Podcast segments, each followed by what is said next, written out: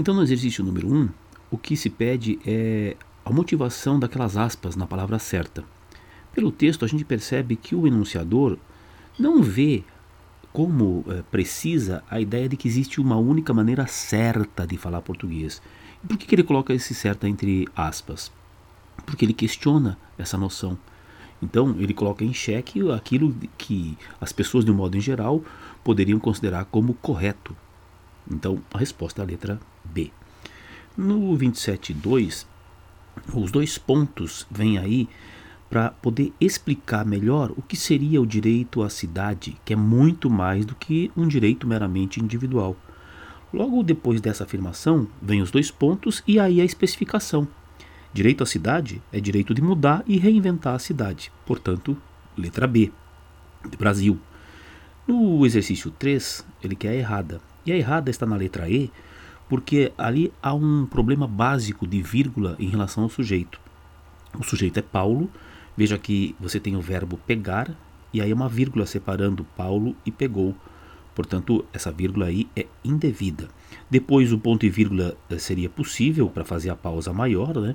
Chamou a mulher de novo e essa vírgula antes de E não deveria acontecer. Na letra A, o ponto e vírgula faz a pausa para poder melhorar a explicação, né? para poder criar uma expectativa com relação ao que é ser cíclico, certinho. Na letra B, o ponto e vírgula separa dois sujeitos diferentes em orações coordenadas.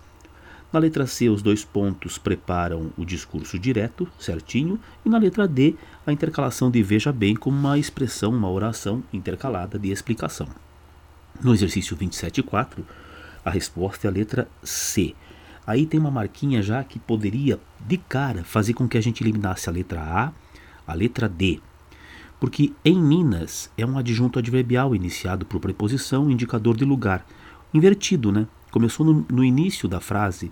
Então, se ele vem com a preposição no início da frase indicando lugar, naturalmente vai aparecer uma vírgula.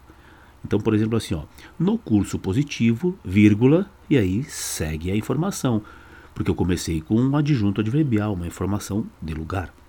Então a letra A não tem vírgula, já está fora, a letra D também está fora.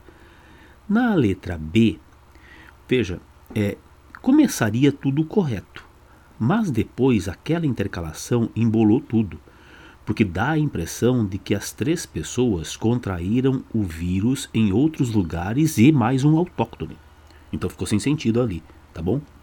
A letra E tem o um erro quando você, depois de intercalar até ontem, coloca haviam sido registrados e vírgula quatro casos de sarampo. Não, né?